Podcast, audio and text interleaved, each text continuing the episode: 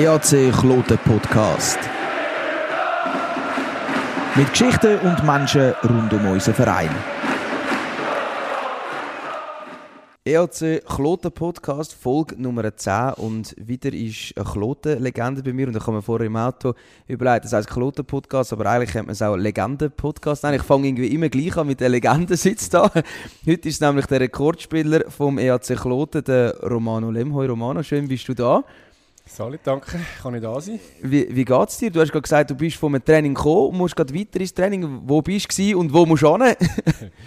äh, wir waren gerade auf dem Eis mit der U17-Mannschaft in Kloten. Ich bin dort äh, äh, als Assistent noch angestellt und das nächste Training ist für die Veteranen, wo ich selber noch ein bisschen aufs Eis gehe, wo ich noch etwas für Kondition mache und ein, ein paar alte Kollegen, dass man dort noch ein bisschen gegeneinander matcht. Ja, das ist doch schön, dass man auf dem Eis kann bleiben kann. Ich will gerade anfangen mit der Aktualität. Wir sind gerade wieder äh, zurück in der Phase, wo es bei der Swiss League immer weitergegangen ist. In der National League hat es Pause gehabt wegen der Olympischen Spiele. Hast du das Olympische Eishockey-Turnier, hast du das mitverfolgt? Ich habe es so gut das geht mitverfolgt. Die Spiele sind halt zum Teil ein bisschen, also die Schweizer Spiele sind ja zum Glück ein bisschen um Viertel vor zehn gewesen, aber da bin ich am Arbeiten meistens. Habe ab und zu natürlich schon ein bisschen aufs Handy geschaut und es neben dem Computer aufgestellt, aber ich hoffe, mein Arbeitgeber lässt es nicht fest. Wie schätzt du die Leistungen ein, die die Schweizer gebracht haben? Du kannst es ziemlich gut schätzen. Ja, sie haben sicher äh, ein bisschen Mühe am Anfang und äh, sind dann ein bisschen besser äh, ins Spiel gekommen. Ich habe vor allem das Spiel gesehen gegen äh, Tschechen, dort haben sie sicher äh, sehr gut gespielt. Nachher gegen die Finnen muss ich sagen, ja, habe ich nicht viel gesehen, aber jetzt haben sie wahrscheinlich einfach so ein bisschen zu viele Fehler gemacht äh, und das ist schade. Es wäre sicher mehr möglich gewesen, wenn man sieht, äh, Zabak, Bronze und äh, ja, mit dieser Mannschaft wäre mehr möglich gewesen, sage ich mal ist natürlich klar, wieso ich dich frage. Du bist ja selber Olympionik, also du weißt von was dass du redest. Du bist nämlich 2006 in Turin dabei gewesen und 2010 in Vancouver. Wie sind da die Erinnerungen daran, die Olympischen Spiele, die dort noch normal waren, nicht so wie jetzt in Peking, also ohne Corona, so meine ich, oder wo Zuschauer da waren. Was sind die Erinnerungen an diese Turniere? Ja, 2006 in Turin ist sicher äh, sehr speziell, weil es die ersten Olympischen Spiele sind. Es ist jetzt rein vom Setup, eben Turin würden wir jetzt auch nicht unbedingt gerade mit der Winterolympiade in Verbindung bringen, aber rein das Ganze drum und drum mit, äh, mit dem Olympischen Dorf und der Eröffnungsfeier, das war mega cool. Gewesen. Hockey-Turnier äh, haben wir auch ein paar äh, sehr gute Matches gehabt. Das ist dort, wo wir Kanada geschlagen haben und Tschechen, die ein bisschen gespickt sind mit NHL-Spielern. Und natürlich dann Vancouver 2010 ist natürlich auch für ein Hockeyturnier der Wahnsinn gewesen. Also, äh, rein vom Interesse der Leute und äh, auf der Straße angesprochen wirst, ah, you play Hockey und du bist natürlich der Größte und dort ist Vancouver hast einfach mehr noch ein Feeling von Winterolympiaden und äh, es sind sehr gute Erinnerungen. Eben, das ist eigentlich genau das, was ich als nächstes fragen Du hast im Mutterland vom Eishockey hast du Olympische Spiele spielen. Was hat dir das dort in dem Moment bedeutet, wo du darauf bekommen hast und es hat geheißen, doch, Romano Lem, der fliegt auf Vancouver an die Olympischen Spiele? Ja, das ist schon mega cool. Man hat sich im Vorfeld schon ausmalen oder können probieren vorstellen, wie es so wird, aber es war schon kein Vergleich gewesen. Wenn die Leute sind wirklich crazy wie Hockey dort. Also, Und das Setup war super. Gewesen. Wir sind vom Olympischen Dorf hast in die Eishalle laufen und äh, hast ab und zu, haben wir um 12 Uhr Match am Mittag, das heisst, du hast ein bisschen in die Stadt nach dem Match und so.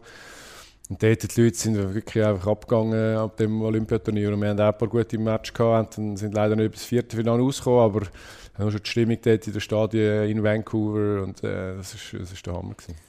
Du magst dich an die Stimmung erinnern und das rundherum. Was würdest du sagen, welcher Gegenspieler ist der Beste gewesen? Oder an welchen Gegenspieler dort kannst du dich noch erinnern? Gibt es überhaupt noch einen, wo du sagst, doch, dort in Vancouver ist mir noch einer geblieben? Ja, ist natürlich der Sidney Crosby bei Kanada, oder? Der nachher auch zum Olympia-Held geworden ist. Äh, das Goal in der Verlängerung geschossen hat. Wir haben auch Kanada gehabt, haben knapp im Penalty Schiessen verloren und so ein Spieler ist, er ist halt dort äh, und immer noch einer der besten, wenn nicht der beste Spieler gewesen. Also gegen so einen Spieler ist schon sehr speziell gewesen. Ja. Wie, wie ist das gewesen, gegen Sidney Crosby spielen? Also ich kann mir das vorstellen, da bist du nervös, du sitzt draußen, nachher siehst 87 der Nationalheld, der Crosby, den du eigentlich immer sonst im Fernsehen siehst, im YouTube, plötzlich spielst du gegen den. Bist du mal ein Shift gegen ihn gelaufen oder hat es das Duell nie gegeben, Lehman Crosby? Da hat es gegeben. Ja, also so ganz genau können Sie es nicht mehr sagen. ich meine, es ist halt einfach so, du weißt schon, wer dort spielt. Und wenn sobald das Spiel angefangen hat, kommt es dann schon nicht mehr ganz darauf an. Und wenn du mit ihm oder gegen ihn auf dem Eis bist, musst du natürlich schon ein bisschen auf ihn schauen, oder? Je nachdem, Ein bisschen nur. ja, also wenn, wenn du Flügel bist, musst du vielleicht eher den Verteidiger, äh, die Verteidiger mit der schauen und den Center, aber ich habe sicher gegen ein Schiff gehabt. Ich könnte es dir jetzt gerade nicht mehr eins zu eins sagen, aber du bist halt so in dem, in dem, im Tunnel rein ja. und äh, ja, da musst du natürlich schon immer aufpassen, wenn es auf mich Aber man hat natürlich auch auf dich müssen aufpassen, auf mich, weil du hast auch fleissig gescored. Weißt du noch, wie viel Goal das du in deiner Olympiakarriere gemacht hast? Ja, äh, schwierig zu sagen, vielleicht, äh, vielleicht vier oder so, drei, vier, vier. Absolut richtig. Vier. Du hast nämlich ja. an jedem, an beiden Turnier zwei gemacht. Ja. Du richtig aus den Statistiken rausgeschrieben hast, kannst du dich noch an die Goal erinnern, die du dort gemacht hast. Sind die besonders speziell gewesen? Ähm, sagt sicher in Vancouver ähm, es ein Overtime-Goal gegen, äh, ich glaube, gegen Norwegen. Es war sehr wichtig, dass wir den Match noch gewonnen haben, damit wir können, äh, ins Viertelfinale kommen können. Da mag mich schon noch sehr gut erinnern. Ich glaube, ich einen Pass bekommen von Neto Minichelli vor dem Goal und sie können rein tun und äh, immer schön an der Olympiade in der Overtime das Goal schiessen. Das war schon ein spezieller Moment. Gewesen. Speziell ist es immer mit dem Schweizer Liebli auflaufen. Du hast äh, knapp 200 Spiele mit der Nazi gemacht. Was hat es dir jeweils bedeutet, wenn du das Aufgebot bekommen hast? Ja, das war natürlich schon immer sehr speziell. Gewesen. Vor allem eben verschiedene Weltmeisterschaften, stehst noch auf der blauen Linie, singst Hymnen das berührt einem schon im Herzen, man will die Schweiz gut vertreten und äh, sind ganz viele verschiedene spezielle Turniere gewesen. Wir sind in diesen Jahren sind wir halt immer so ein bisschen noch im Aufbau gewesen. Wir haben noch nicht so ganz die Chance gehabt, um, eine, um eine Medaille zu spielen. Wir haben vielleicht auch noch nicht so daran geglaubt wie die heutigen. Aber wir haben äh, auch immer sehr gute Spielzeit, gute Turniere und es hat leider nie ganz gelangt, um mal eine Medaille zu gewinnen. Aber, Hast du eigentlich die Liebli die behalten? Die, die Turin, Vancouver angehst, hast du eine Sammlung gemacht, eingerammt? Ja, eingerammt nicht, aber ja, noch nicht, sagen wir mal so. Noch nicht, ist noch der Plan. ja, irgendetwas muss ich mit denen schon machen. Ich habe einen recht äh, grossen Hockeysack mit vielen Liebli drin. Das sind auch alle Kloten-Liebli und dort noch... Das hauseigenes Museum, können Sie ja, eben, aufmachen. ich habe gar einen Platz. Also die speziellen muss ich sicher dann mal irgendwie einen guten Platz finden für die. Also ist ja vor allem die Sonnenseite, die wir jetzt angesprochen haben von deiner Karriere, aber es hat eben auch Rückschläge gegeben, besonders Diagnose, die im Oktober 2011 öffentlich geworden ist von deinem Hirnnerventumor. Wenn du uns ein bisschen mitnimmst, wie hast du das erfahren? Wie, wie ist es dir zu dieser Zeit? Wie hast du überhaupt erfahren, dass du die Krankheit hast? Ja, es war irgendwie so, ich bin eigentlich recht gut in die Saison gestartet, das mag ich mich erinnern. Es hat, ist sehr gelaufen, auch, auch an der Mannschaft selber. Und aber irgendwie hatte ich immer so ein komisches Gefühl gehabt, äh, das linke und das rechte Ohr hat sich anders angefühlt und ich habe dann plötzlich mal irgendwann einen Tinnitus bekommen. Das höchste Pfeifen nicht mehr weg ist. Und ich habe dann das irgendwann am Clubarzt Uli Brunner gesagt und ich habe eigentlich auch nicht dabei gedacht. Und er hat dann irgendwie, äh, Heckel das glaube ich schon mal so ein etwas gehabt in, dieser Richtung und hat mich zur Abklärung geschickt, oder irgendwie ein MRI, aber ich habe ja, nicht gedacht, dass äh, dort irgendetwas rauskommt. Und dann äh, ja, bin ich daheim und wäre gerade an einem Match in Kloten am Freitag? Gewesen, das weiß ich noch genau, und habe dann eben Uli Brunner angerufen. Ja, und ich so, ja, was ist, alles gut? Und nachher so, ja, ich bin nicht schnell vorbeikommen vor dem Match und so. Und ich so, ja, dann hast du schon gewusst, irgendetwas. Ich dachte, ja, nein, was ist, was ist und so, sag's mir lieber jetzt. Und dann ja. hat er eben das gesagt, äh, irgendwie Akustikus Neuronom. Ich habe gedacht, was ist was das? Ist ja, das? Wann kann ich wieder spielen? Und so. Und nachher so, ja, wird die Saison sicher nicht mehr. Und ich so, shit. Und dann habe ich dann eben leider dummerweise mal gegoogelt und nachher als erstes kommt steht so Hirntumor, oder? Ja. Du bist gerade mal als erstes so... Ja, klar. Das wäre meine nächste Frage wie du im ersten Moment reagiert hast, oder? Wo du, wo du das gegoogelt hast. Das macht ja jeder, wenn er irgendetwas hat. Und dann kommt meistens eben das Schlimmste. Ja. Wie hast du reagiert dort? Ja, ich war schon gerade recht geschockt. Gewesen. Also ich habe dann auch äh, gerade dem Coach angerufen oder zusammen mit Muri Brunn entschieden, dass ich heute zum Abend nicht kann spielen kann. Also ich kann das zuerst ein bisschen verarbeiten bin dann zu äh, guten Freunden, die gerade Nachbarn waren, äh, das ein bisschen erzählen. Und habe meine Schwester angerufen, ob sie zu mir einen Kaffee trinken Ich habe einfach ein bisschen das verarbeiten. Also der erste Schock hat sich dann schon ein bisschen geleitet, wo man dann mal bessere Informationen vom Arzt bekommt. Das ist ein Hirntumor, es war ein gutartiger, ja, und zum Glück. gross und nicht im Hirn. Also es war eigentlich jetzt nicht ungefähr mein Leben in Gefahr gewesen, aber im ersten Moment, wenn man halt so etwas googelt, äh, sollte man einfach gescheiter nicht machen. Du bist dort 27 in der Blüte von deiner Karriere. Wie hast du die Diagnose und nachher auch den Krankheitsverlauf verdaut? Wie bist du wieder auf den Damm gekommen, sozusagen, wenn man das so kann sagen Und auch wie zurück aufs Eis nachher? Ja, es ist halt auch vor allem einmal darum gegangen, äh, Operation, äh, abklären, wann sofort oder lieber noch ein bisschen warten.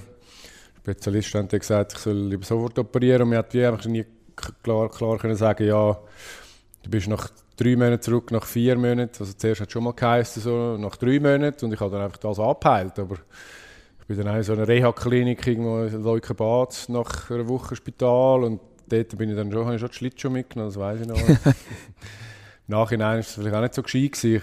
Ich bin dann schlussendlich ist es dann erst nach einem Jahr erst wieder gegangen, zum wirklich spielen und auch dort noch mit Einschränkungen. Und man hat es halt wie nicht können genau sagen, wie es ist, wieder voll im Profisport zurück, vor allem im Hockey, wo es so viel Körperkontakt gibt. Oder? Und wo du dann zurückgekommen bist, hast du dich gefühlt wie der alte Lem oder ist es komplett etwas anderes gewesen? Oder hast du das Gefühl gehabt, doch, du bist nochmal in die Form zurückgekommen, die du vorher gehabt hast? Wie war das? Gewesen? Ja, ich muss sagen, es war schon ein bisschen anders. Gewesen. Also, ich habe einfach schnell mal gemerkt, dass ganz meine, äh, meine Fähigkeiten nicht mehr ganz dort anbekommen, was sie vorher waren. Das ist halt einfach aus dem Grund, dass das Gleichgewicht ein bisschen gestört war und es hat gut wieder können kompensieren der Körper, aber nur so zu ich sage das selber so 97 Prozent, was eigentlich gut ist und ich mal da nicht merken, aber im Hockey bei den äh, hohen Tempi und Bewegungen vom Kopf ist, äh, ist das noch schwierig gewesen. und ich habe einfach dann irgendwann gemerkt, dass gewisse Sachen ich schon nicht mehr ganz so kann machen wie vorher. Dann habe ich mein Spiel ein und da ist dann einfach so ein bisschen, ich ein andere Fähigkeiten äh, müssen äh, zeigen. Was hast du geändert? Was hast dann dich mehr auf äh, die Routine vertraut oder was du vorher schon gewusst hast, das kann ich wirklich gut, dort vielleicht noch ein bisschen verbessert oder was hast du müssen ändern am Spiel? Ich glaube, es hat sich automatisch irgendwie ein bisschen geändert. Ich kann einfach nicht mehr können, vielleicht so die extremen Moves machen und viel Trägen und offensiv. Es ist alles ein bisschen, ich kann mich ein bisschen mehr konzentrieren für alles und man eher so ein bisschen auf die einfachen Sachen, ein bisschen Basics verlassen. Kämpfen. Ich habe dann auch viel Boxplay gespielt mit der Zeit, Schuss blockieren und gleich aber auch noch ab und zu äh, offensive Rollen gehabt, aber sicher nicht mehr ganz so äh, äh, mit der Finesse, die ich es vorher hatte, sagen wir mal so. Dort bist du Kloten treu geblieben. Kloten ist auch dir treu geblieben. Was hat dir das bedeutet, dass du so einen Verein hast, äh, eben, die Kranken hast, aber dann eben gleich nach einem Jahr bist du wieder zurückgekommen und bist immer noch in Kloten gewesen. Was bedeutet der Verein für dich oder was hat er dir zu dieser Zeit bedeutet?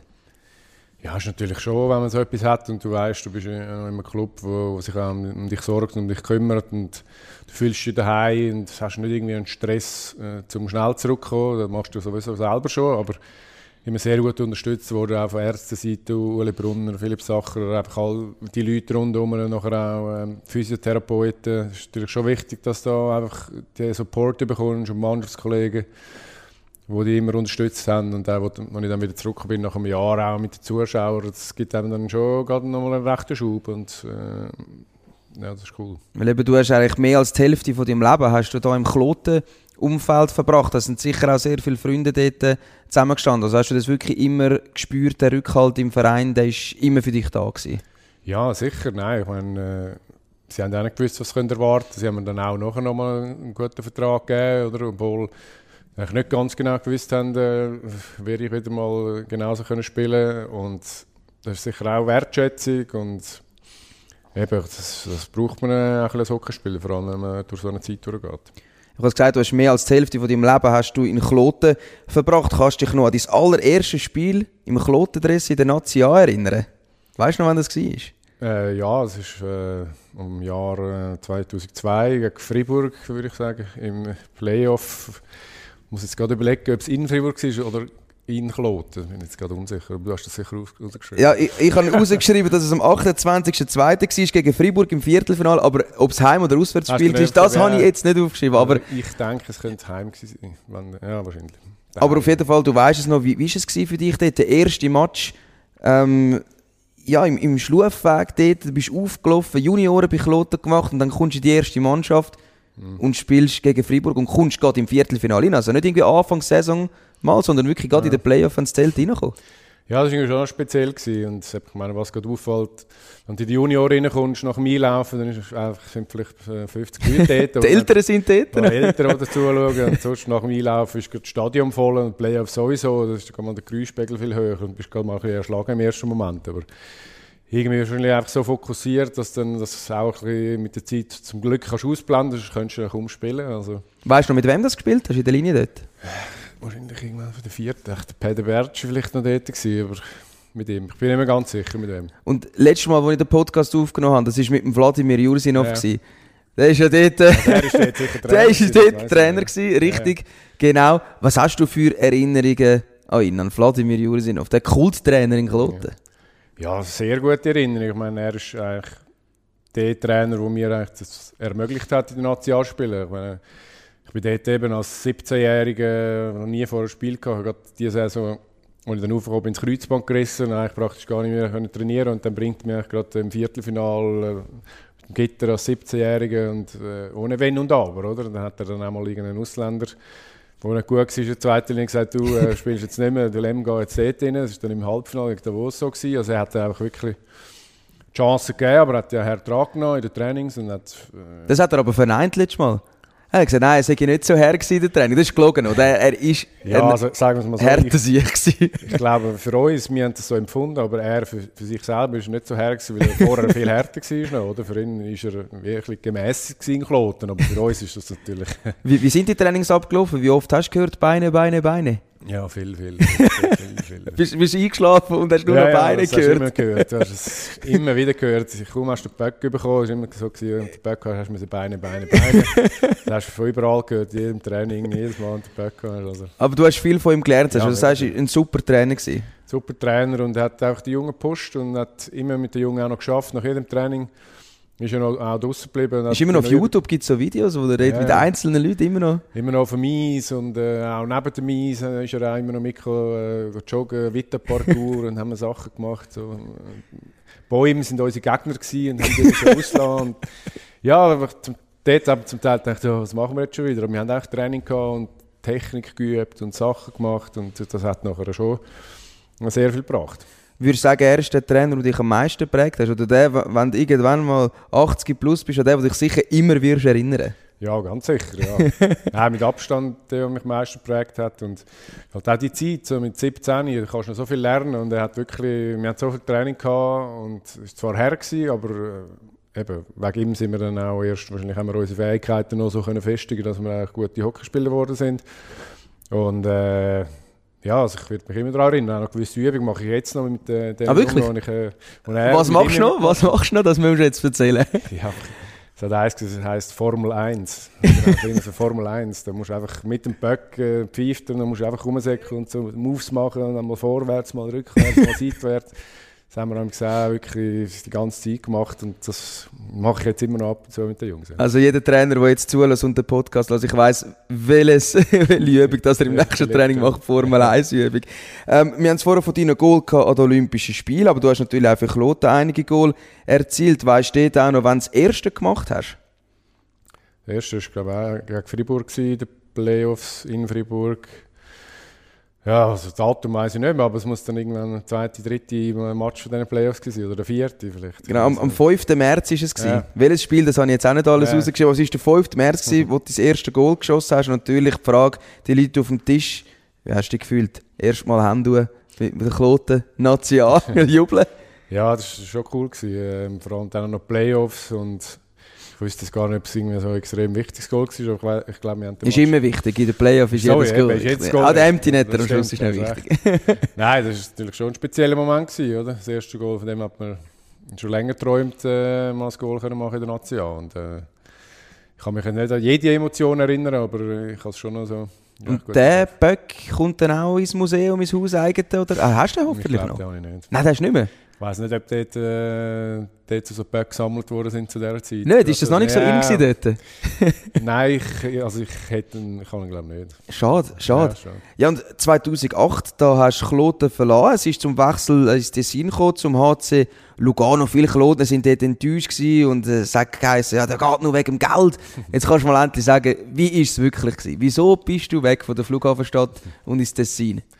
Nein, wegen dem Geld nicht. Also ich habe gleich viel verdient bei Kloten. Also dem her ist es nicht das gewesen. Ich habe einfach das Gefühl gehabt, zu dieser Zeit, ich bin dort schon eineinhalb Jahre Captain gewesen, schon vier, fünf Jahre bei Kloten. Ich habe einfach das Gefühl gehabt, ich, ich brauche mal aber auch persönliche Veränderung. Oder? Das Gefühl gehabt, ich bin irgendwo ein bisschen angestoßen, ein gewisses Limit, ein bisschen aus der Komfortzone rausgekommen. Ich denke, das ist für mich persönlich, für meine Entwicklung, äh, ist es wichtig, jetzt mal noch einen Wechsel zu machen. Sonst wäre ich wahrscheinlich ewig in Kloten geblieben. Wäre schön gewesen. Ja. Du bist auch schnell wieder zurück. Ja, eben genau. Also ich bin ja fast die ganze Zeit in Kloten gewesen. Aber der Abstecher ist sicher auch für mich persönlich äh, gleich auch wichtig gewesen, auch wenn es nicht eine riesen glorreiche Zeit äh, war in Lugano. Ja. Aber ich habe gleich auch viel können lernen trotzdem nicht. Aber du, du sagst das wirklich äh, aus Überzeugung, eben, das gehört mir ja viel von den Sportlern, eben so ein bisschen flosskartig. Ja, nein, es ist nicht wegen dem Geld, es ist, weil ich mich will verändern Aber du sagst wirklich, es ist so gewesen. Und was hat sich dann verändert? Was war anders gewesen im Tessin wieder da? Ja, es ist auch äh, eine ganz andere Kultur. Es ist äh, ein anderer Club. Äh, ich habe einfach alle dort vom Club kennt und meine Mitspieler. Da gehst du in ein neues Team, rein, musst dich neu beweisen, äh, trainierst anders, äh, es ist anders mit den Fans. Es, es ist noch ein bisschen äh, andere Erwartungshaltung gewesen, dazu mal noch in Lugano, oder? Es ist immer noch das Grande Lugano, hat ist man immer noch herbeigesehen, oder? Ist zwar leider nie mehr gekommen, Ja, das ist einfach so, ein bisschen, einfach so eine Veränderung gewesen, wo ich gehofft habe, dass das viel bringen kann. Du hast Tessiner Derby erlebt, du hast Zürcher Derby erlebt. Wie würdest du die beiden Derbys vergleichen? Ja, also das Tessiner Derby ist schon noch mal ein bisschen mehr mit, Geht's mehr ab? mit Emotionen beladen, habe ich das Gefühl. Schon? gehabt. Ja, ja. Wo, wo ist es am, am besten zum Spielen gewesen? Ambri, Lugano, Zürich oder Kloten? Wenn es Derby war, was hast, wo hat es am meisten gekribbelt? Ja, wenn Kloten, also im Hallenstadion gegen Zürich es natürlich schon auch speziell gewesen, vor allem wenn man Klotner ist, oder? Tessiner Derby ist einfach bist gleich noch ein bisschen weiter weg, du bist irgendwie kein Tessiner, aber äh, du nimmst die Stimmung schon mega wahr, aber es ist schon noch mal spezieller, wenn du, wo du eigentlich her herkommst, dann äh, das Derby hast und im Hallenstadion ist es noch ein bisschen feindseliger gewesen. Ja, aber gehört hat man eh nur immer Kloten-Fans im Hallenstadion. Ja, dem meistens. Aber wie, wie ist das so für dich gewesen? und auch für die Mannschaft hat man das wirklich auch gespürt im Tessin wie in Zürich, dass die Derbys spezielle, wichtige Spiele sind? Ich glaube, dort hat man auch nicht sechsmal gegeneinander gespielt wie jetzt, weil das wird es ein zu einer Normalität. Jetzt sind es glaube ich noch viermal gewesen. Aber hat man das auch in der Garderobe gemerkt, auch sonst im Umfeld vom Club gemerkt, heute ist ein spezielles Spiel. Ja, ich denke, man hat es vor allem dann gemerkt, wenn man aufs Eis ist. Es ist einfach die Stimmung, die dann automatisch hast gemerkt, sind meistens mehr Leute, ein bisschen mehr Leute als sonst, oder? Und die Stimmung ist auch ein bisschen mehr aufgeheizt gewesen, das hat man natürlich schon gemerkt. Und das hat es auch sehr auf die Mannschaft übertragen. Und schon im Vorfeld weiss man, Derbys sind, sind wichtig. Für die Fans und für einen selber auch. Und von dem her ist es äh, von Anfang an schon klar, dass es da voll Gas gegangen wird. Weißt. du. Nach zwei Saisons bist du dann vom Tessiner Derby bist wieder zurückgekommen, dann hast du das Zürcher Derby wieder gehabt. Wieso bist du so schnell wieder zurückgekommen? Was hat dich wieder zurückgezogen zu Kloten? Ja, auf der einen Seite ist dann einfach in Lugano nicht so gelaufen. Ich in den zwei Jahren, als ich da war, haben wir fünf Trainer gehabt. Die haben natürlich immer probiert, alles zusammen zu kaufen und irgendeine Mannschaft anzubringen, die um den Titel spielen. Hätten wir vielleicht auch gehabt, aber es ist wie nie ganz so gelaufen. Ja, und irgendwie habe ich dann schon ein bisschen Heimweg gehabt von Ort. Ich habe gemerkt, die zwei Jahre sind jetzt gut gewesen. äh, Und Kloten hat mich immer noch wählen und ich wusste, ich fühle mich da sowieso wohl und äh, habe auch noch etwas mit Kloten erreichen. Ja, wenn wir beim Erreichen sind, du hast ja ein Final verpasst, wo du gewechselt hast. Dort ist ja Kloten gerade in Final gekommen, dann aber 2011 Kloten einmal in Final gekommen, dann mit dir gegen Davos. Wie sind die Erinnerungen an diese Finalserie? Ja, es ist einfach so im Nachhinein. Also bitter ist es natürlich, aber Ja, gleich, wie, wie also- hast du Ich weiss noch, dass Davos hat schon eine starke Mannschaft gehabt dort. Das ist, äh, ich glaube, es war Zeiten gewesen, Bettnar und Zikora und wir haben wirklich alles daran gesetzt, um das Finale irgendwie zu gewinnen. Wir, wir haben wirklich probiert und probiert, aber die Mannschaft ist fast einfach ein zu gut gewesen. und im Nachhinein ist es schon einfach, viel hat am wenigsten dort für einen Titel, oder? Und wenn man halt so aufgehört hat, irgendwann... Äh, Dann beißt schon ein bisschen. Ja, bist du mal Meister geworden? Ja, nein, leider nicht. So, ja, Ja. Das, die Serie dort und so wäre es mal gut möglich gewesen.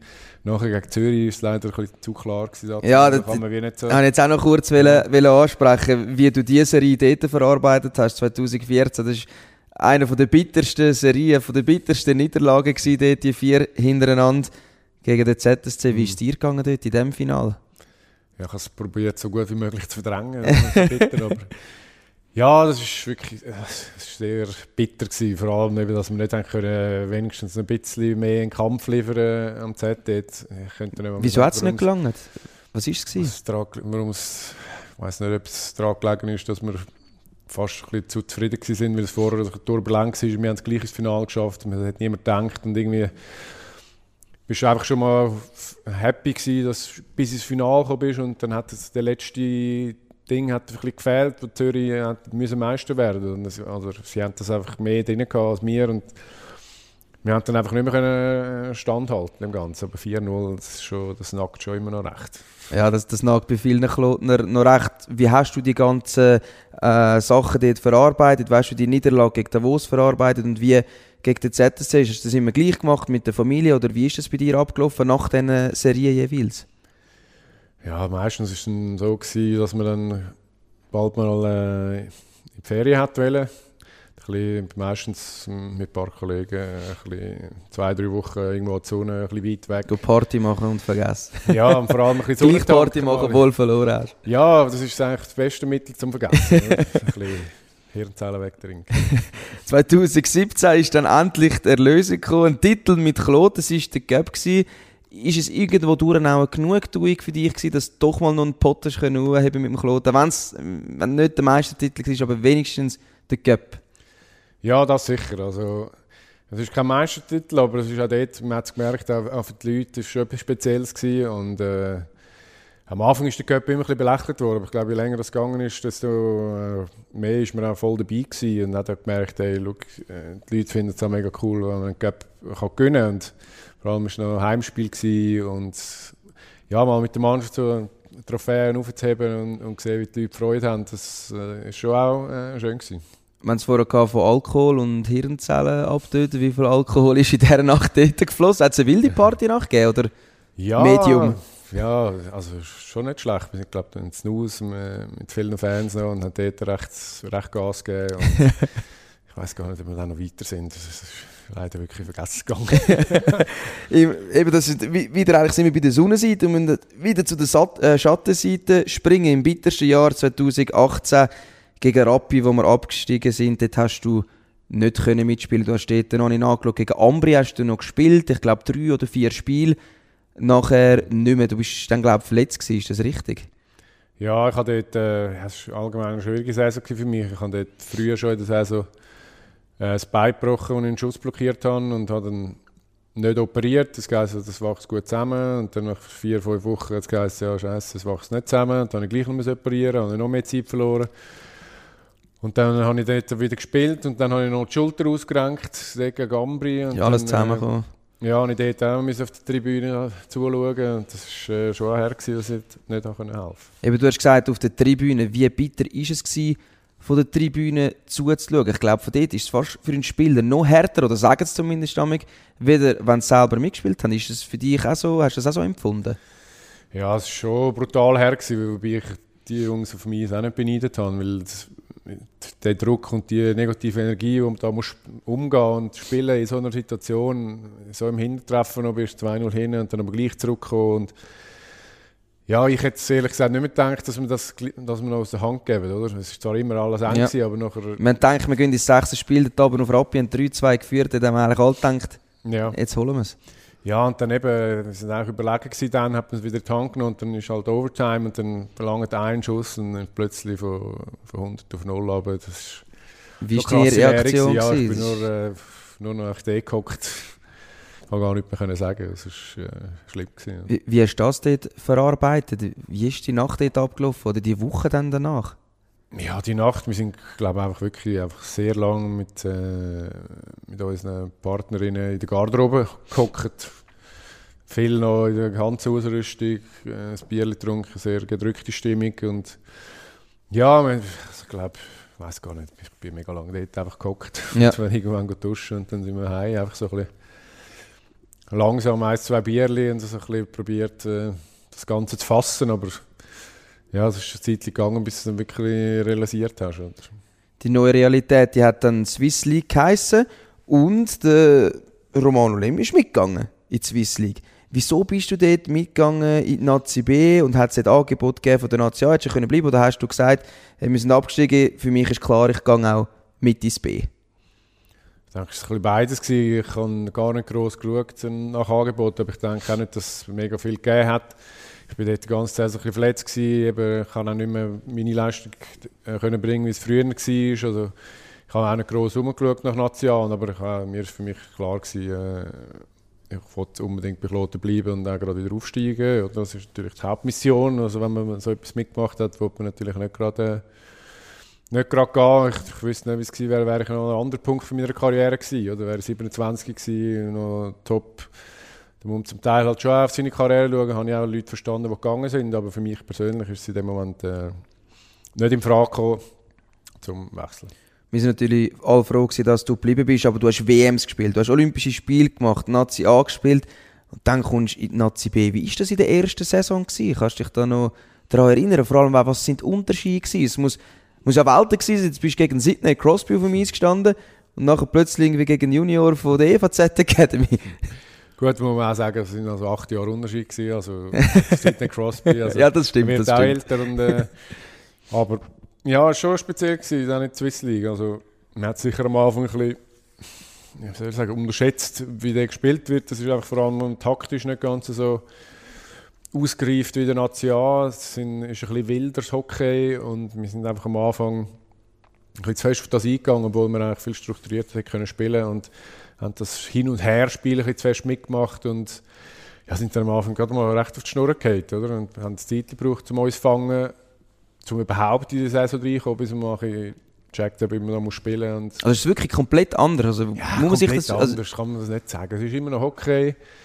Ähm, es ist manchmal noch schwierig zu erklären. Es ist sicher nicht ganz so physisch wie der National. Sind sich die Jungs dort besser parat, auch äh, körperlich. Das Tempo ist ein bisschen höher. Und eben vor allem das Taktische. Es wird viel taktischer gespielt dort. Und in der Nazi B ist es eher ein bisschen, äh, ein bisschen Freestyle manchmal. Wild-West-Hockey hat man manchmal gehört. Manchmal ein Findest du bisschen, einen ja. brutalen Ausdruck? Ja, ist ein bisschen brutal, würde ich sagen. Also, ich meine, es gibt schon Teams, die äh, sehr strukturiert spielen. Es ist einfach äh, noch ein bisschen ein Unterschied dort und das merkt man einfach. Jetzt schaust du ja manchmal auch noch Match zu. Wie siehst du da einen Unterschied, wo du noch in der Swiss League gespielt hast? Und jetzt hast du das Gefühl, es ist immer noch ein bisschen, eben Wild West Hockey, es ist immer noch ein bisschen so ein bisschen verrückte Liga, nicht alles ganz so taktisch. Oder hat sich das jetzt in diesen paar Jahren schon ein bisschen geändert? Ich denke mal, es gibt sicher immer äh, Teams, die schon immer äh, ein bisschen ähnlicher, ähnlicher wie National gespielt haben. So die besseren Teams, wenn die gegeneinander spielen, ist es schon ein bisschen strukturiert, strukturiertes Spiel. Oder? Die Aspiranten wie Ajo mal oder Olte jetzt, äh, das sind schon noch ein andere Spiele, als wenn man gegen EVZ Academy spielt, wo halt viele junge, äh, ein bisschen Wilde dabei haben, wo dann halt das Spiel vielleicht ein bisschen mehr hin und her ist und mehr Wildwest, würde ich sagen. Aber äh, ich glaube, jetzt ist Kloten sicher einfach auch gefestigter, oder? Und kann so Sachen muss nicht unbedingt mitgehen, diese Sachen, oder? Und einfach ihr Spiel einfach durchziehen. Du kannst leider auf dem Eis nicht mehr helfen zum Aufsteigen. 2020 hast du deine Karriere als Captain beendet. Wieso war Schluss? Gewesen? Ja, ich habe mir länger Gedanken gemacht. Das ist, äh, ist langsam Zeit geworden. Ich meine, körperlich eben auch immer noch so ein bisschen die Nachwehen von, dem, von dieser ganzen Operation. Äh, Nachwehen von früheren Verletzungen, Knie und es ist einfach ist gleich immer jeden Tag ein Kampf gewesen, im Training, äh, zum gleich noch ja, den Körper bereit machen für jeden Match und gleich immer noch den Druck zu haben. Ja, es hat dann einfach irgendwann äh, ist zu äh, streng für den Körper, um das noch weiter durchzuziehen. Wie bitter war es eigentlich, dass nachher Corona gekommen ist und es hat eigentlich nicht so ein riesiges Abschiedsspiel für dich gegeben. Du bist der Rekordspieler vom EAC Kloten. Eben, es hat einen kleinen Abschied gegeben. Du hast, äh, bist aufs Eis gerufen worden, aber nicht so ein grosses Abschiedsspiel. Wie, wie bitter ist das gewesen? Hast du dem noch ein bisschen nachgetrauert, dass es eigentlich nicht so einen riesigen Abschied gegeben hat? Oder hast du das nicht erhofft? Oder wie ist das gewesen? Ja, ich würde mal sagen, wegen Corona habe ich es war einfach Corona mal gewesen, oder? Ich meine, ich habe mir gar nicht groß überlegt, so, gerade habe ich jetzt kein Abschiedsspiel. Ja. Also, Ja, klar, das ist eine andere Sache oder? Und nachher ist halt einfach, nachher, die eineinhalb Jahre später, ist es dann einfach nicht mehr das Gleiche, oder? Und Ja. habe ich schon verstanden, dass man da nicht das grosse Tamtam daraus machen und das hätte ich auch nicht unbedingt wollen. Es sind andere Spieler, die wir müssen verabschieden und du, irgendwann ist es vorbei. Ich habe gleich mit meinen engsten Freunden einen guten Abschied äh, können feiern und dass da nicht äh, ja, das riesen Ding geht, ist okay. Also wir sind dir auf jeden Fall alle dankbar, was du für Kloten äh, geleistet hast. Du hast so viele Jahre Eishockey gespielt, so viel gesehen in deiner Karriere. Was würdest du sagen, wer ist dein bester Mitspieler gewesen, den du je gehabt hast? Sei es in der Nazi, bei Kloten, bei Lugano. Wer ist der Beste gewesen? Hm, schwierig zu sagen. Aber äh, Kannst du auch ein paar sagen. ja, mit einem, den ich halt länger sp- gespielt habe, der halt wirklich, äh, und jetzt auch wieder da ist, war Kimo Rintan gewesen, über so eine lange Zeit, äh, was er äh, technisch schlittschuhläuferisch drauf hat und immer abgeliefert hat, ist schon der Wahnsinn gewesen. Und er hat sicher auch können wäre heute der NHL so, oder nein, wäre dazu mal der NHL so jetzt, hätte er sicher ein guter NHL-Spieler können werden eher aufs, aufs Technische, aufs Läuferische. Dort war es einfach mehr noch ein bisschen eine Rumpelliga, gewesen, er sein Top-Ding hat. Ein anderer Film, äh, Petri Numeli in, in äh, Lugano, war natürlich auch eine Ausnahme als Verteidiger. Und von den Schweizer? Ja, von den Schweizer, da? Martin Plüss natürlich, äh, Patrick Bertschi, Martin Plüss und Adi Wichser, ich weiss nicht, die Linie, war brutal gewesen, mal eine Saison lang. Und ja, es hat so viel gegeben, Patrick Fischer, Marcel Jenny, alles ein bisschen, die älteren Haudegen, Mark Streit, dann auch noch gewesen. Und Seger, ja, einfach so. Du hast mit sehr vielen guten Spielern zusammengespielt, also die zusammen Liste... gegen sie, ja, genau. und zusammen und natürlich gegen sie. Du hast auch viel miterlebt in der Garderobe. Wer würde sagen, hat die Garderobe am meisten überlebt? Amig? Wer ist dort so richtig am Lead gewesen? Du musst schon schmunzeln. Ja, ja, das ist schwierig zu sagen. Wer hat die Garderobe überlebt? Ich? Nein. Du? Nein, nein. Wa- Was hast du damit gemacht? Bist du Nein, einer nicht. gewesen, der ich habe gerne ein gerissen hat? Späßchen gemacht und so und ein bisschen äh, Streichel gespielt und so. Das ist gerne ein lustig gehabt, aber da gibt es andere, eben, zum Beispiel auch ein Jenny oder äh, also ich kann es fast nicht mehr sagen, oder ein Seger, das haben alle Späßchen gemacht. Ich bin auch immer an der vordersten Front dabei gewesen und so. Also, ich könnte es gar keine speziell ausheben. Und wenn ihr nach der Saison irgendwo am Strand sind, auf Male oder so, wer ist dort der grösste Partykönig gewesen? Bist du auch vorne dabei? Ja, war schon auch vorne dabei gewesen, aber äh, hat es auch noch ein paar andere gegeben, ich wollte jetzt auch keinen Namen nennen. Aber, ja, komm jetzt. Es so die bleibt im engen Das Kreis. sind die ähnlichen, die ich vorher schon gesagt habe. Also, Ich habe es vorher schon ein bisschen vom Trainer gehabt. Ich habe aufgeschrieben, wer dein strengster Trainer war. Ist, glaube ich, schon der Wladimir Jursinov gewesen, oder? Oder hast du noch an, an einen anderen Trainer eine ähnliche Erinnerung wie an ihn? Ja, vor allem jetzt nicht in Natia, aber jetzt so beim, bei Kloten im Nachwuchs, so Mirek Hübler und Jaroslav Voracek sind eigentlich auch die gewesen, wo ich gerade neu zu Kloten bin im Nachwuchs, sind das gerade meine Trainer gewesen und das hat sich gerade so ein bisschen durchgezogen, oder so ein bisschen östliche Härte, oder? Ich wollte sagen, Zwei- Schweizer zwei sind nicht so. Nein, also ich habe wirklich gerade, als ich zu Kloten bin, Mirek Hübler war auch ein Tschech, der mega tough war, aber auch ein sehr Liebe und der hat mir dort auch viel beibringen können. Jaroslav Horacek auch gerade wieder so ein bisschen tschechische Disziplin. und dann, äh, Zucht und Ordnung. Jursinov natürlich äh, auch ein sehr lieber Mensch, aber auch äh, ein Tough. strenger, tough. Du hast vorher gesagt, du hast so viel auch gegen Leute gespielt, Gegenspieler gehabt. Wer war der mühsamste Gegenspieler gewesen? Der, der am ekligsten war, Amig? Ja, ein paar Wädli-Beisser hat es schon gegeben, also Martin Steinecker und so, ein paar Berner von früher. Schon, die. Ja, ja. Rüfenacht ist auch noch dort, den kann Ja, mir der noch vorstellen. nachher auch noch gewesen. Also, Ist auch mal noch ja. Das war immer so ein bisschen äh, rechter Kampf gewesen. Ja, würde ich die sagen. Wir, wir haben es vorher gehabt von deiner Rolle im Team. Was ist die jeweils gewesen und wie hat sich die auch vor allem verändert im Verlauf deiner Karriere? Ich denke, es war nicht das gleiche, gewesen, wo du dort im Viertelfinale im 0-2 gegen Fribourg reingekommen bist, dann nachher irgendwie 2017 beim Cup-Sieg. Wie sind die Rollen äh, im Team? Ja, ich denke, in meinen früheren Jahren bin ich sicher immer eher äh, ein offensiver Spieler gewesen, aber auch mit defensivem Gewissen und wo du ganz jung war, bist, du einfach der der seine Arbeit gemacht hat und Vollgas gegeben und auch probiert, äh, offensiv etwas zu bringen. Bin dann eigentlich relativ früh schon auch Captain geworden, also ein Leaderrolle müssen oder dürfen übernehmen und es hat sich immer so ein bisschen durch alles durchgezogen. Dann irgendwann später auch nach der Verletzung und so geht das Ganze eher so ein bisschen mehr leading off the ice oder so ein bisschen auf dem Eis ist mir dann mehr so eine defensivere Rolle äh, reingekommen. Mal sagen, okay war, einfach immer mit Einsatz und Disziplin. und So. Was hast du am liebsten gemacht? Welche Rolle würdest du sagen, hat dir am meisten gepasst? Ja, war schon lässiger gewesen, so im Powerplay und ein bisschen offensiv als im Boxplay die Schüsse hineinlegen. Ähm, ich habe vorher eigentlich mit Erschrecken festgestellt, und ich habe wirklich nochmal müssen nachschauen, du bist nicht unter dem Hallendach. Ich habe es fast nicht glauben. Ich habe das Bild gesehen, runtergescrollt und gesehen, du bist nicht am Hallendach. Was würde es dir bedeuten, dass du dort bist und wie fest fuchst du, dass du eben nicht dort oben bist? Ja, ich habe mir noch nie groß Gedanken gemacht, äh, es wäre natürlich schon schön, schon eher, oder? Aber für etwas hat man auch die Kriterien aufgestellt. Aber bist nicht, bist nicht mal in Schlufungen gelaufen und gedacht, da müsste ich jetzt einfach 67 hängen. Mit meinem Kopf drauf, dort oben.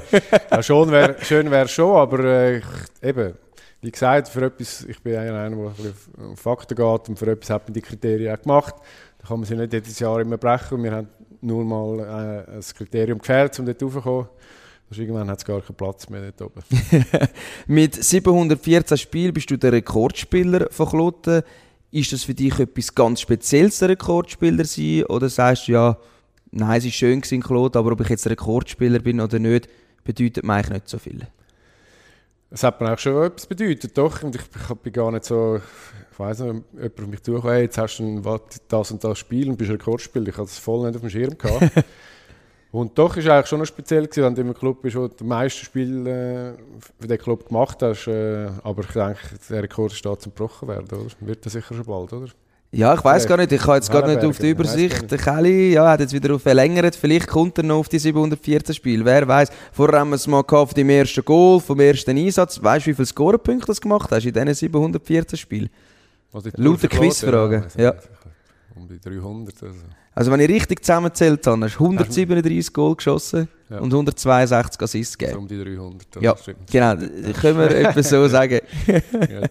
ähm, wie war es gewesen, dort, wo du mit dir Goal geschossen hast? Kannst du dich noch besonders an ein Goal erinnern, wo du sagst, mal, das wird ich mal irgendwann noch meine Enkel erzählen. Von diesen 137 gibt es eins, das so speziell ist? Oder sagst du, ja, ich habe mehrere?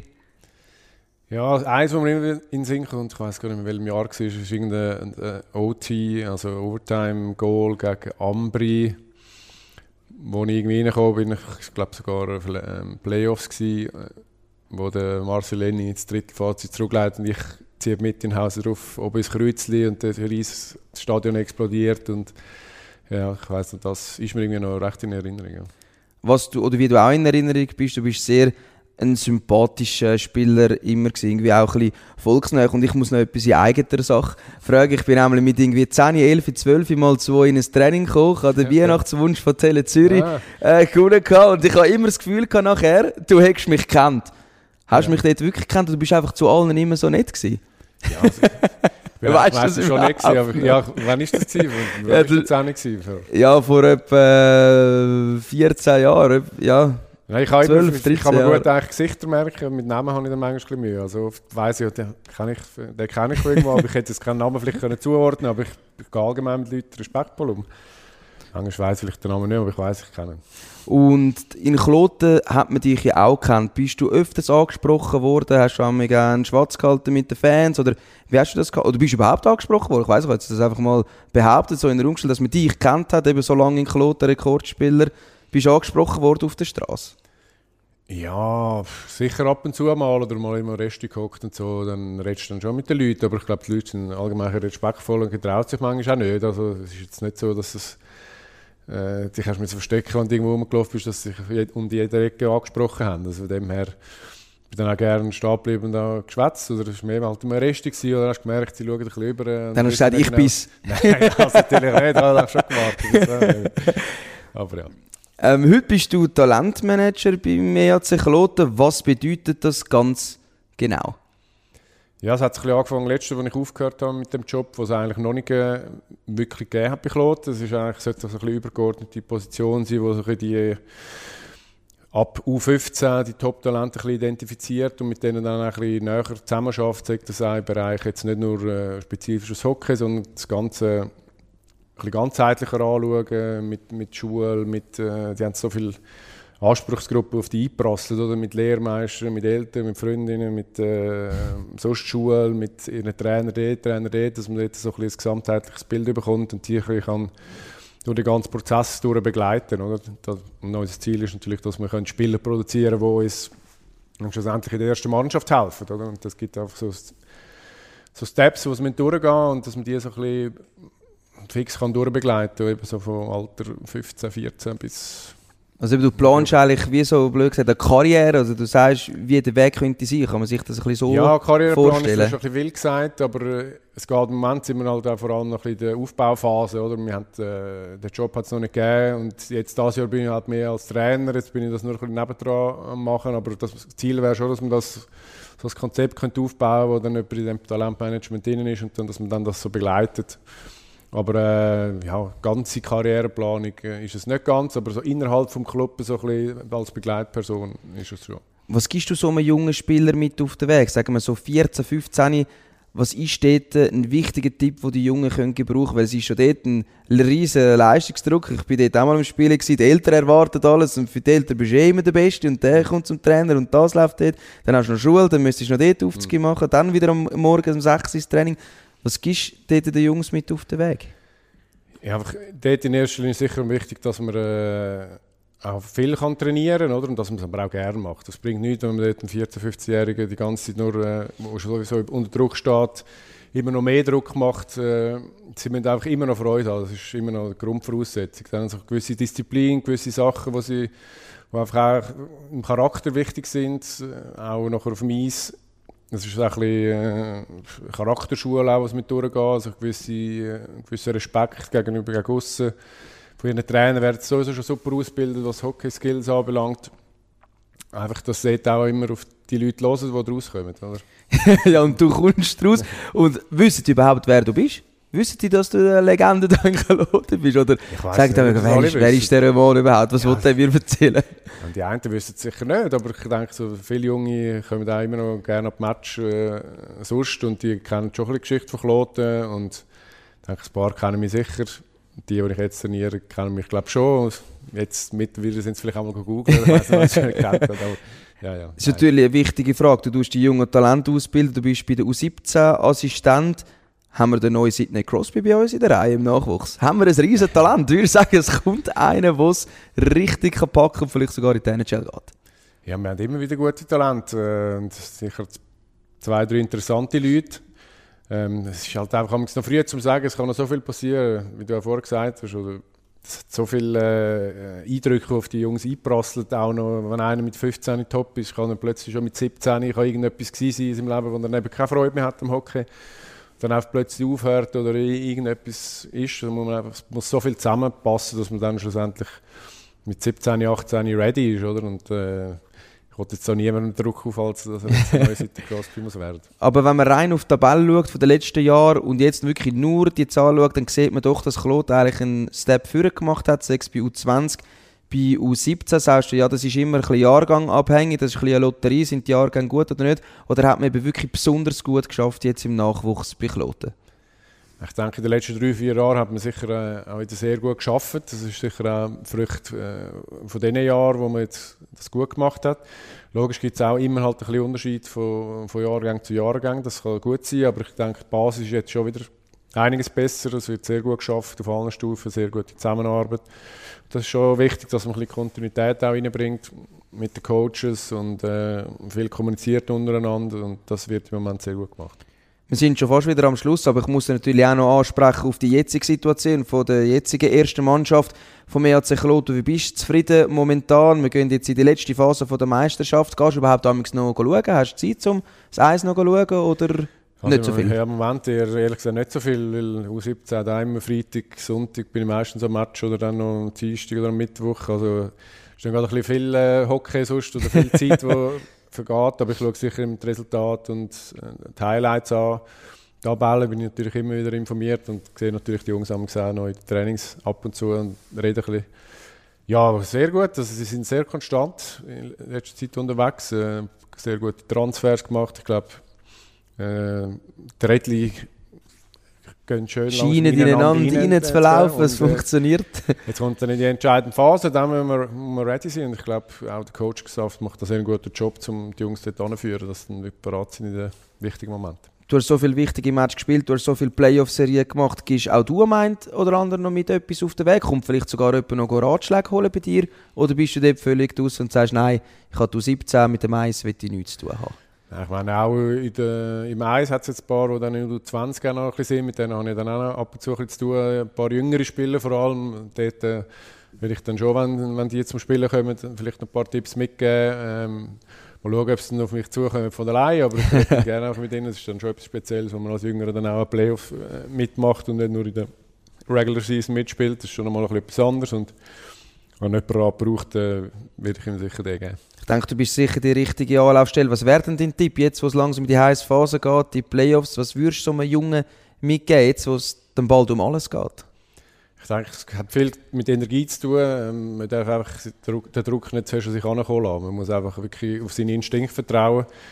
Meine, man hat so viel trainiert und weiß eigentlich, wie man spielen muss. Und meist, meistens, wenn es nicht so gut klappt, ist, wenn man sich zu viel Druck macht und zu viel äh, Angst hat vor Fehlern. Das tut einem eher ein bisschen hemmen in allem und man soll einfach frisch, fröhlich von der Leber weg spielen, aber doch mit einer gewissen Disziplin, die auch, äh, wo einem der Coach einfach auch beigebracht hat und im Taktischen äh, ein bisschen drinbleiben, dann ist es auch einfacher.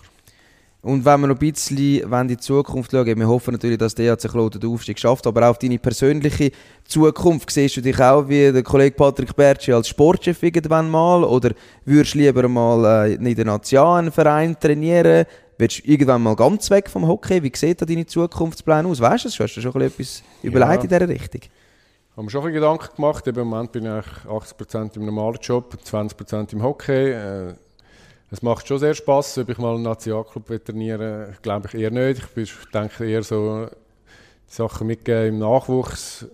Sehe ich mich eher, ob ich 100% Coach werde, bin ich mir noch nicht ganz sicher. Ich denke, es ist vielleicht jetzt noch ein bisschen früh zu einer Karriere, die ich erst gerade beendet habe. Ist zwar doch schon zwei Jahre, ja, aber trotzdem. Jahre. Ich mache jetzt mal Hast so noch ein weiteres Jahr und dann äh, in, dem, in dem Rahmen und dann äh, schauen wir mal. Und jetzt kommen wir wirklich zum Schluss zu der allerletzten Frage was wünschst du dir persönlich für die Zukunft und was wünschst du einem EAC Kloten? Also dem EAC Kloten wünsche ich sicher mal, dass alles so kommt, wie wir das geplant haben und dass der Aufstieg klappt und dass man eigentlich den Superclub wieder mal in der Nation sieht, weil viele Leute haben da sehr hergeschafft und die Zuschauer, äh, alle, die dem Club so lange treu sind, haben das sicher jetzt auch verdient und das wünsche ich am herzlich Lot und ich hoffe, ich bin da auch noch ein bisschen dabei und für mich persönlich bin ich eigentlich wunschlos glücklich. Das ist doch schön. Was für ein Schlusswort. Wunschlos glücklich. Danke vielmals, Romano Lem, hast du dir Zeit genommen. Super Gespräch gewesen. Danke. Und ich hoffe, wir können dann einmal zusammen anstoßen an der ja, Aufstiegsfeier vielleicht. Ja.